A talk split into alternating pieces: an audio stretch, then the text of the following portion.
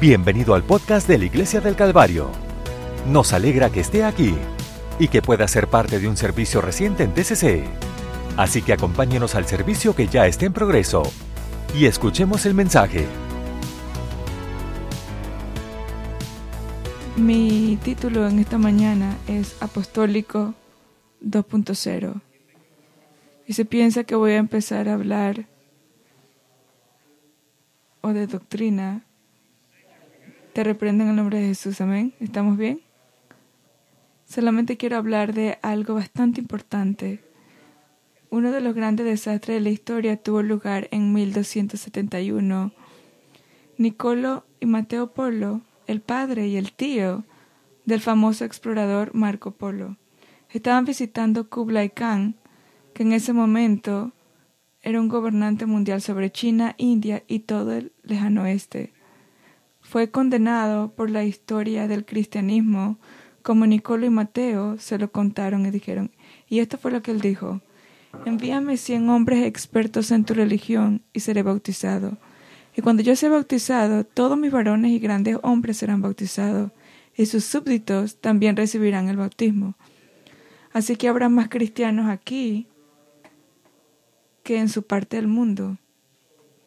Así que Nicolo y Mateo volvieron a casa y no hicieron nada por más de 30 años. finalmente, dos o tres misioneros se enviaron, pero muy tarde.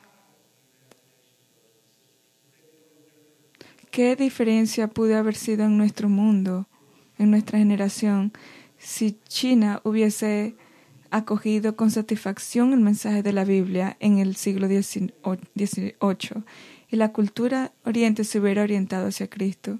Estos hombres perdieron una oportunidad increíble, así que el propósito de Dios para su tiempo se retrasó e incluso se vio frustrado.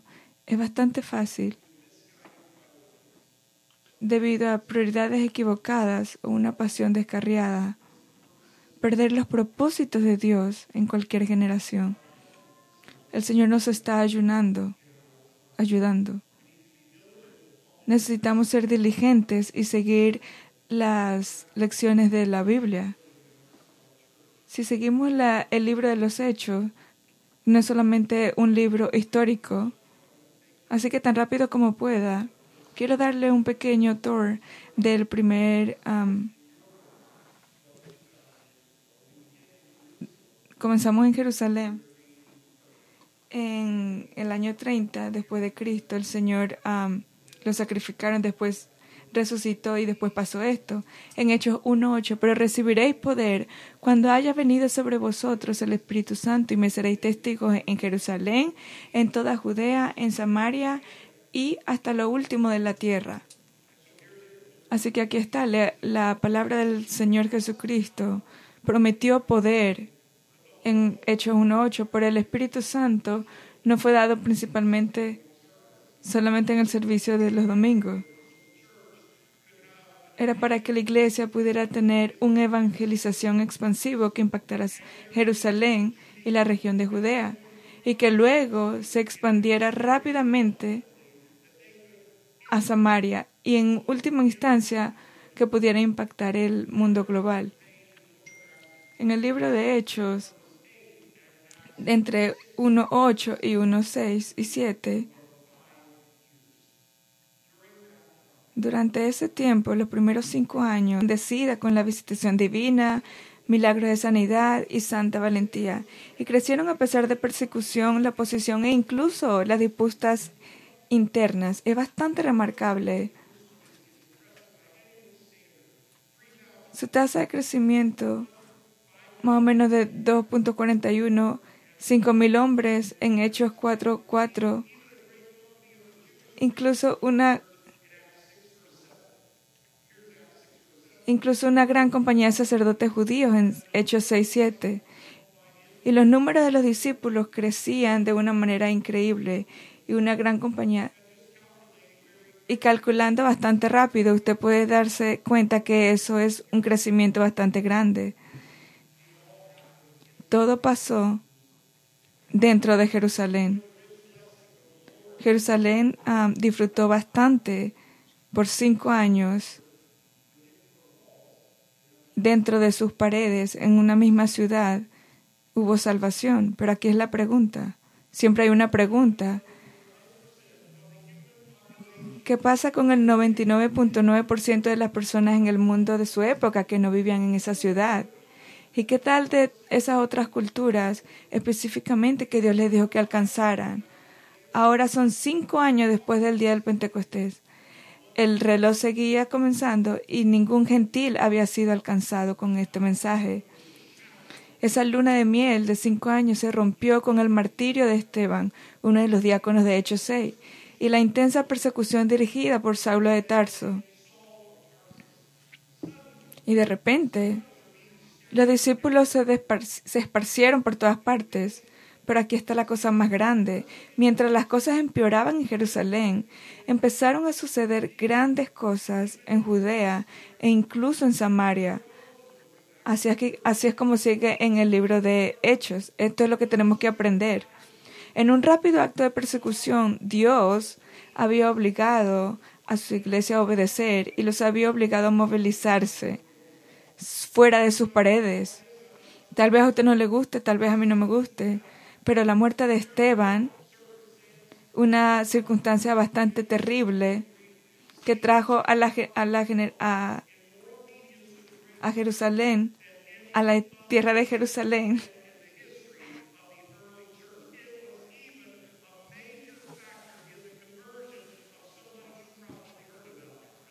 Esteban probablemente resultó en más obediencia a la gran comisión que cualquier otro evento en la historia de la iglesia.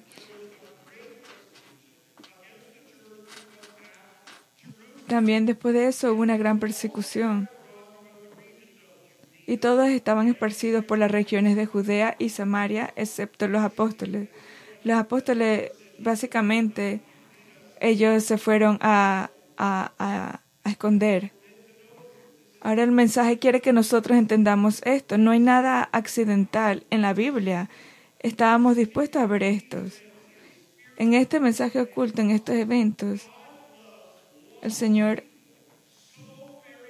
el Señor ama tanto a las personas perdidas que permitirá cualquier cosa que suceda alcanzarla. Dios no está principalmente comprometido con misterios, ministerios exitosos grandes iglesias, organizaciones asombrosas. Está principalmente comprometido a lo que nosotros llamamos la Gran Comisión. Y si nos vamos a hacer algo sobre eso, el Señor tiene dos maneras alternativas de traer a nuestra iglesia fuera de Jerusalén. Y lo que suena bastante mal es persecución.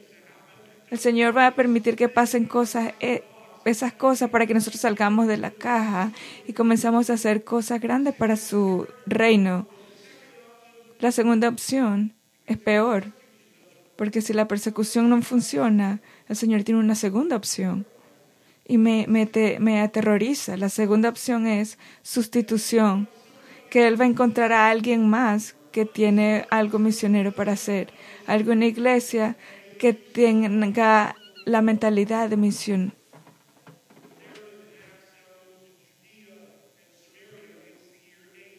Ahora después se mueve a Judea, Samaria.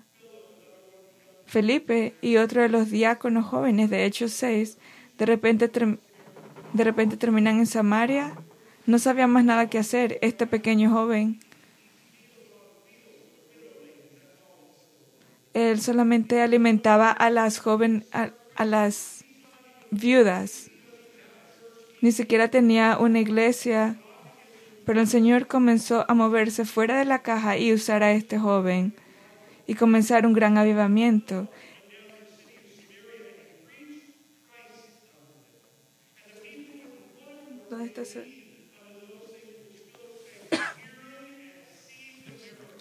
Entonces Felipe descendió a la ciudad de Samaria y les predicó a Cristo. Y la gente entendía. Ahora los apóstoles ahora se ven el avivamiento que el Señor estaba enviando se comenzó a mover fuera de lo que ellos podían manejar, fuera de lo que ellos podían organizar o controlar. El Señor comenzó a usar personas que no nadie sabía que el Señor iba a usar jóvenes adultos. Quiero decir, la iglesia del Calvario, el Señor tiene avivamiento, evangelismo en nuestra generación. El Señor aún está en el trono, está en control y quiere usar personas como nosotros para bendecir y expandir su reino. En el verso 14, cuando los apóstoles que estaban en Jerusalén oyeron que Samaria, increíble Samaria, había recibido la palabra de Dios, les enviaron a Pedro y a Juan. No pudieron, no podían creer que el Señor se estaba moviendo en Samaria. Estaba fuera de la sociedad, pero el Señor lo hizo. En el mismo tiempo, Dios se mueve soberanamente detrás de escena. No estaba en el radar de nadie, porque básicamente eran terroristas. perseguían a cristianos, la causa de Dios. Y el Señor, y, y eso estaba hablando sobre el Señor. Incluso los lo mataban o los mandaban a la cárcel. Lo que nadie veía, el Señor estaba trabajando en ese corazón de Pablo de Tarso. Y el Señor le estaba, estaba momento de darle a la iglesia un gran líder y el gran misionero del primer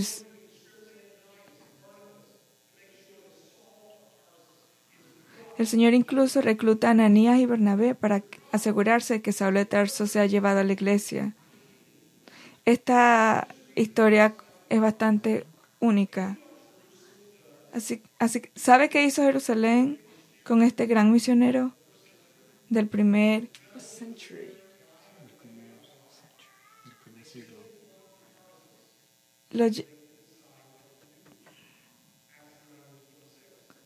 en el libro 9:26, cuando Saulo llegó a Jerusalén, intentó unirse a los discípulos, pero todos le temían y no creían que él fuera un discípulo.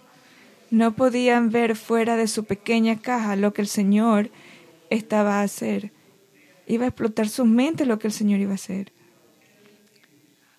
Ahora fueron diez años después del Pentecostés y ni un gentil había sido alcanzado en el...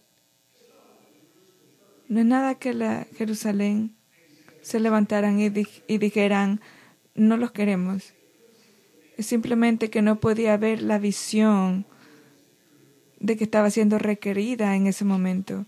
Así que el Señor usa la persecución y ese usa y eso lleva resultados a un hombre de Samaria, pero eso tampoco funcionó. El Señor tuvo que ir a la opción 2, sustitución. Incluso algunos de los líderes de Jerusalén tenían miedo de salir de esa caja Después se mueven a Samaria y Antioquía. Diez años después del día Pentecostés. Gracias, Señor, por este capítulo en el libro de Hechos. Yo amo el capítulo. Si no hubiera un capítulo 10, no hubiera ningún gentil, no hubiera ningún gentil conforme, Había un, hombre en Cesarea llamado Cornelio, un hombre centurión de la banda llamada la banda italiana, un hombre piadoso y que temía a Dios con toda su casa y daba limona gente, a la gente y oraba a Dios siempre. Él siempre oraba. Usted entiende que hay personas en esta área de su ciudad, en tu estado, hay personas que son personas buenas y que oran que tratan de hacer lo que es correcto en sus ojos y no saben lo que tú saben. Así que por favor no lo juzguen por eso. Porque tú lo puedes, no lo juzgues porque tú entendiste primero. Él siempre oró. No sabía, no sé cómo suena la o cómo sonaba la oración de Cornelio, pero él oraba a, a Dios. Y tal vez comenzaba o era como la oración de personas de su ciudad.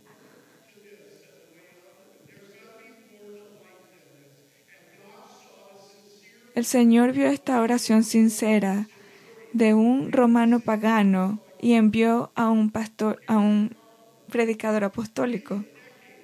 Una década después del Pentecostés, y la iglesia aún no se ha movido de su zona confort por alcanzar a los gentiles. Si no hubiera sido por la intervención directa y contundente, ninguno de nosotros estaría en la iglesia hoy. Pero afortunadamente, por dos visiones, Dios envió a Cornelio a buscar a Pedro para decirle y encontrar a Cornelio. Y adivine qué persona fue más resistente a esa visión, fue el predicador pentecostal. Pedro no quería salir de su zona confort. Pedro predicó en el, en el día del Pentecostal algo que ni siquiera creyó. Todos los pastores hacemos bastantes predicaciones, tenemos bastantes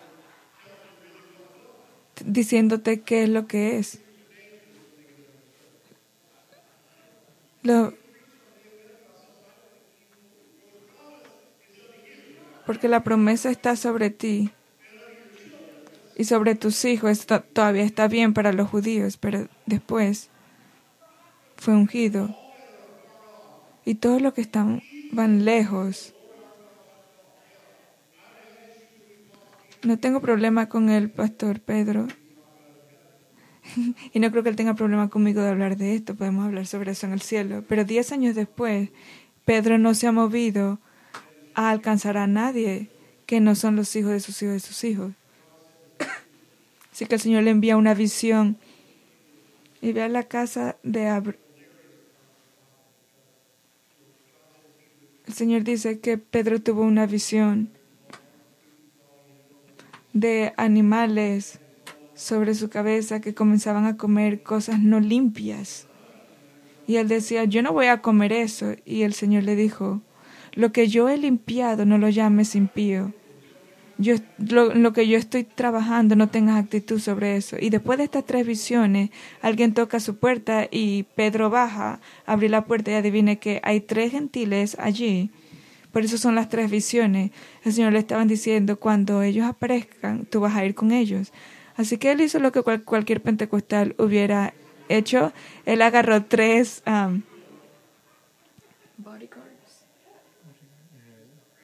Él agarró tres guardaespaldas, seis guardaespaldas con él y se los llevó.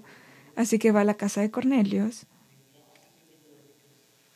Y cuando empezó a hablar con esa, a esas personas, él se dio cuenta de la hambre que ellos tenían. Lo que parecía invisible para él en una década. Entonces Pedro abrió la boca y dijo, en verdad percibo que Dios no hace excepción de persona, pero en toda nación el que le teme y obra justicia es agradado con él. Es una gran pieza de la escritura, porque si no hubiese sido por ese momento, no hubiésemos tenido este momento esta mañana. En el 44, mientras todavía hablaba, mientras todavía hablaba Pedro estas palabras, el Espíritu Santo el Espíritu Santo cayó sobre todos los que oían la palabra. Ahora usted sabe este próximo verso. Los de la circuncisión que habían creído estaban asombrados. Todos los que habían venido con Pedro, porque también sobre los gentiles se derramaba el don del Espíritu Santo. Ellos no vieron eso venir, no pudieron comprender de que el Señor se podía mover fuera de su de su zona confort y alcanzar gentiles. Es difícil imaginar que alguien tuviera un problema con la gente que Dios está abusando en su reino.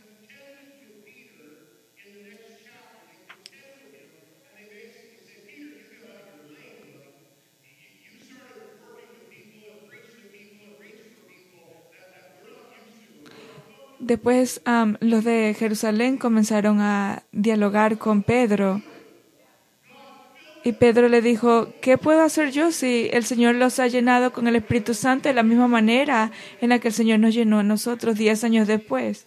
11.17 dice, por cuanto entonces Dios les dio el mismo don que a nosotros que creímos en el Señor Jesucristo. Aquí está la respuesta. ¿Qué era yo que podía resistir a Dios? ¿Usted quiere que yo me levante en contra de Dios? No, yo. Yo voy a, yo voy a estar allí y voy a estar voy a comenzar a hablar de amor, de compasión y lo que el Señor quiere alcanzar, voy a trabajar en ello. Quiero que el reino del Señor sea más grande, no que esté limitado. Y aquí es lo que nosotros teníamos que notar. Jerusalén estaba tratando de controlar lo que el Señor estaba haciendo. El Señor movió ese avivamiento fuera de esa construcción. En el 19, y los que estaban esparcidos por la persecución que estalló en torno a Esteban viajaron hasta Fenicia, Chipre y Antioquía, sin predicar la palabra a nadie sino solo a los judíos. Sin predicar la palabra a nadie sino solamente a los judíos. Incluso cuando salieron de su zona confort y fueron a Samaria,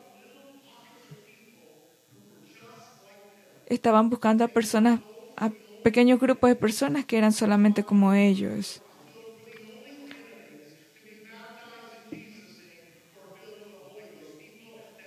Personas que normalmente compartían la historia judía, la etnia judía, su lengua. Eso es lo que, eso es todo lo que, eso era lo que nada más ellos podían ver. Y Antioquía era normalmente una ciudad de gentiles.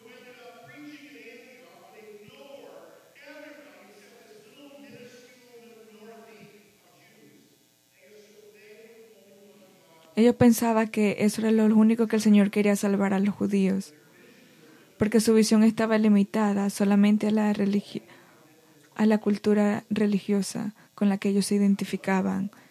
Amo su gran nación y pasó mucho tiempo aquí, este país patriótico y precioso que ha sido atacado con muchas ideologías. Pero por favor escúchenme, iglesia, esta mañana. No quite sus ojos de su gran meta, porque esa gran meta es con las personas que tal vez usted no está de acuerdo políticamente. No diga que, no diga que el Señor no los puede salvar. No ponga sus ojos como los ojos de los judíos, solamente los judíos. Los mismos con su propia velocidad. No enfoque sus ojos en solamente una etnia, en un lenguaje. El Señor quiere alcanzar personas que usted nunca pensó que el Señor iba a alcanzar. Que usted, que usted pensó que ellos nunca podían o pudieron haber sido grandes apostólicos. El Señor ya los está posicionando, o a esta iglesia, para personas como ella. Él ya lo está haciendo. Así que tenga bastante cuidado de que no repitamos el mismo problema de la primera iglesia. Si ellos tuvieron su manera,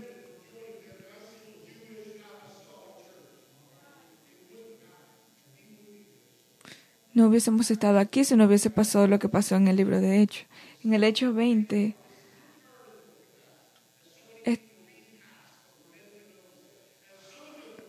y algunos de ellos eran varones de Chipre.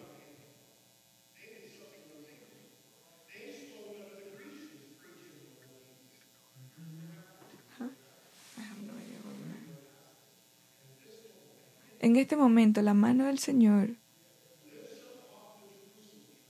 se levanta de la de Jerusalén y la pone sobre la iglesia de Antioquía y la mano del Señor estaba con ellos, y un gran número comenzaron a creer y a convertirse en el Señor. La mano del Señor estaba sobre ellos. Este es un momento de destino donde la iglesia de Antioquía nació.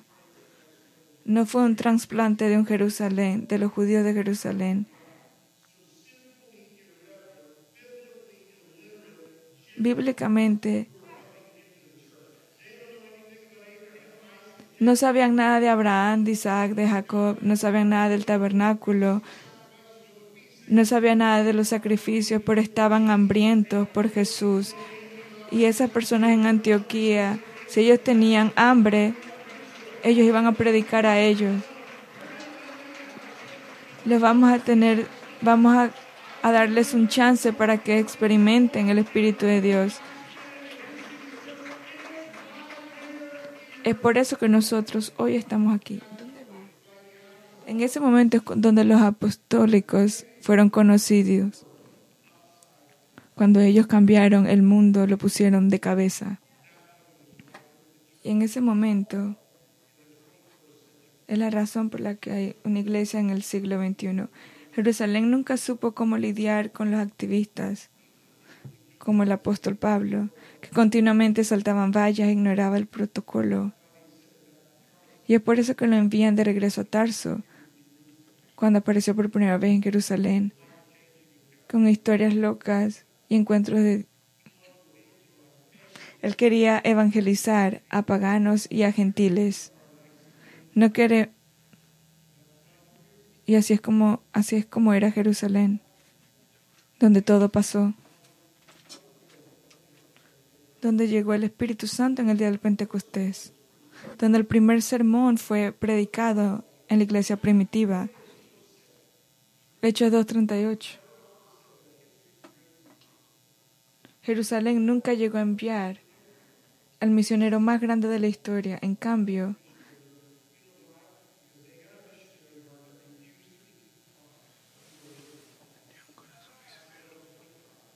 Hechos 11:25. Entonces Bernabé partió para Tarso.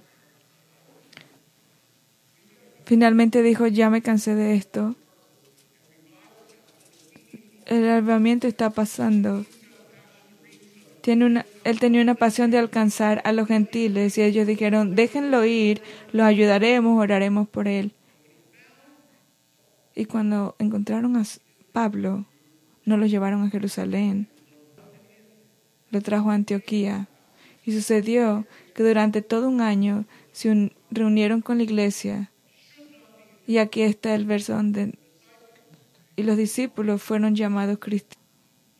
Y este es un versículo que en realidad no está en la Biblia.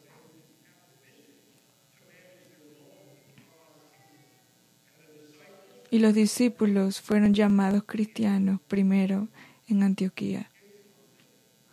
La iglesia de Jerusalén estaba bendecida, pero el Señor cambió su atención a Antioquía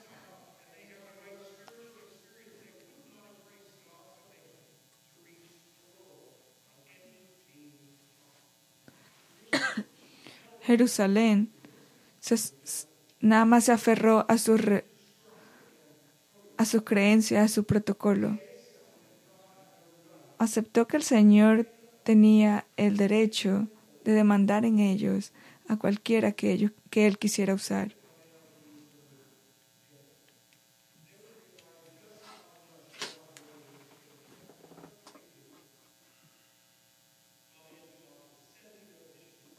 Pero Antioquía envió, envió a misioneros.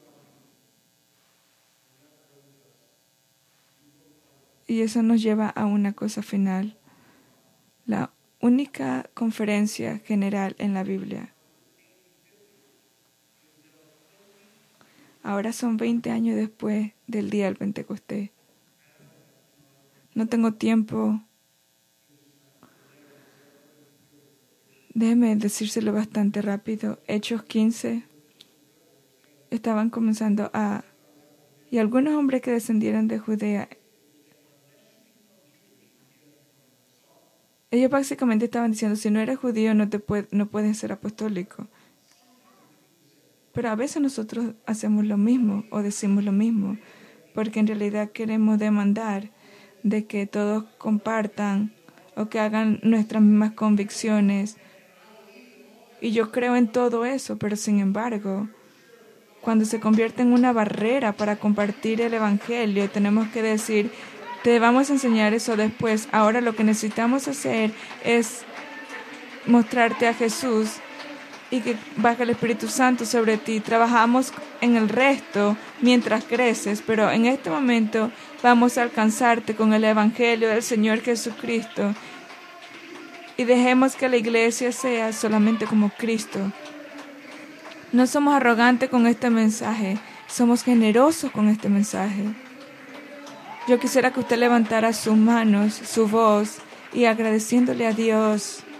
El Señor nos privilegió de estar hoy aquí en la iglesia.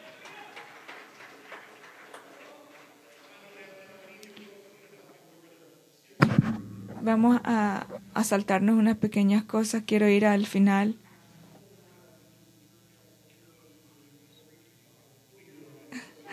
Hay como tres o cuatro predicadores aquí en todo el libro de Hechos. Pero voy a, voy a ir a la conclusión.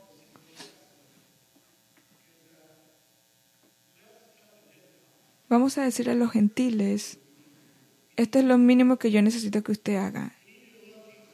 Queremos que usted ama al Señor con todo su corazón.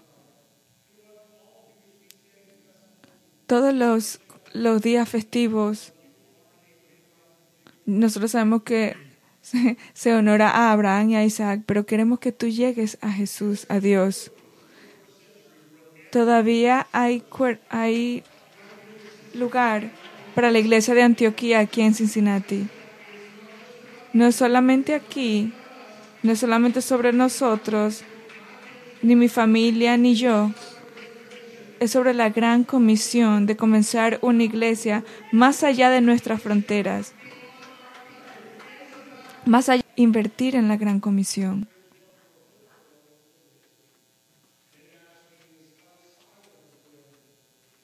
y hay más cosas para ver fuera de los parámetros del libro de Hechos. Después vemos la destrucción de Jerusalén, 20 años después del Pentecostés. La iglesia de Jerusalén, 20 años después. Después, 40 años después del día Pentecostés, no hay más iglesia en Jerusalén. El Señor permitió la ciudad de Jerusalén de que fuera totalmente destruida, pero la, la iglesia de Antioquía aún seguía. Así que hermanos y hermanas, estoy ya terminando. Hay dos modelos de iglesia. El primero, los apostólicos 1.0 tenían el mensaje correcto, la manera de vivir correcta, bendecían al Señor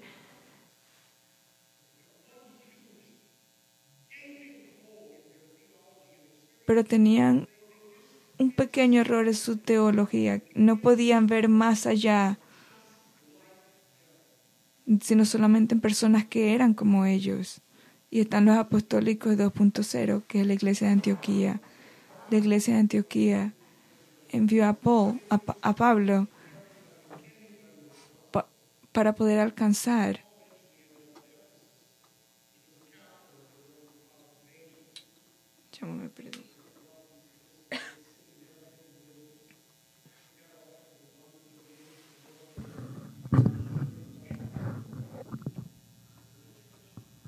Había una iglesia en Efesios, porque había una iglesia en Antioquía. Y después leemos esto y en mi último versículo. Y, eso, y esto continuó por espacio de dos años, de modo que todos los habitantes de Asia oyeron la palabra del Señor Jesús, tanto judíos como griegos, porque había una iglesia apostólica en Antioquía que estaba evangelizando en Efeso. Y debido a que había una iglesia apostólica en Efeso, eventualmente toda la provincia romana de Asia escuchó la palabra del Señor. Y hermanos y hermanas, no fue por Jerusalén, fue por Antioquía. Y Dios aún está levantando iglesias de Antioquía como estas. Y yo creo un 100% de que estoy levantado en la plataforma y en el púlpito de una iglesia, una iglesia con un gran legado y historia, pero usted es más que su legado y su historia.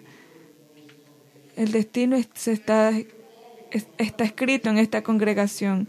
Gracias por la dirección de su pastor, porque el Señor está levantando iglesias como estas hoy.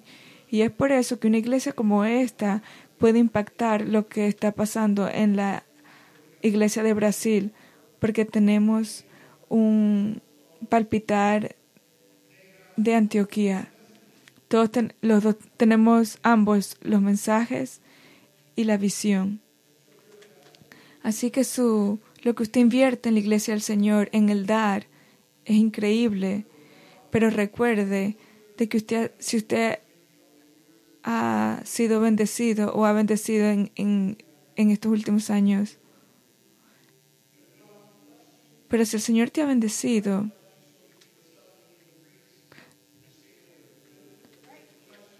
te ha bendecido para que puedas, para que tu manera de dar sea más grande.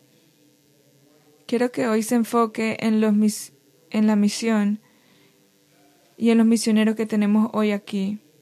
Ellos tienen visión fuera de estas palabras, fuera de estas paredes.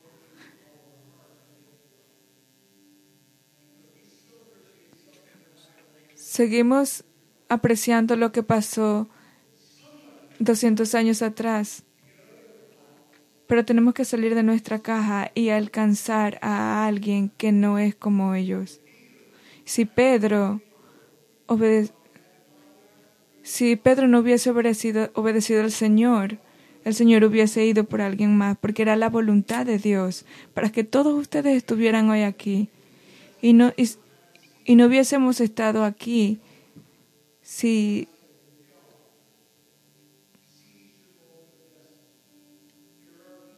hay personas en esta ciudad, en este estado,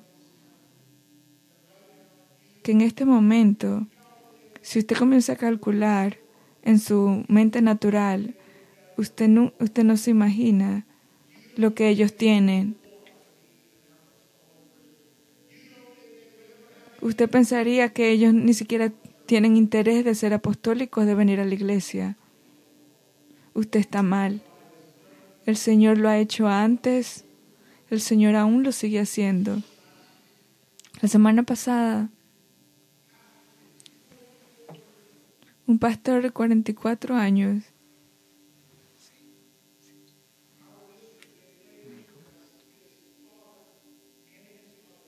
Nuestro distrito tuvo que enterrar a su, a su papá y a su mamá, personas preciosas que trabajaron por el ministerio. Y ese joven que ha sido bautizado cuando fue niño, pero nunca recibió el Espíritu Santo, se envolvió en una vida alternativa que lo llevó fuera de Dios. Enterramos a su mamá y la semana pasada por primera vez recibió el, don del Espíritu Santo. Él dijo,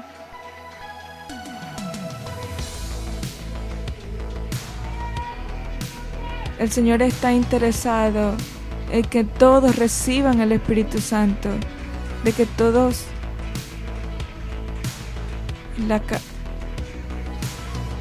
y la casa será llena.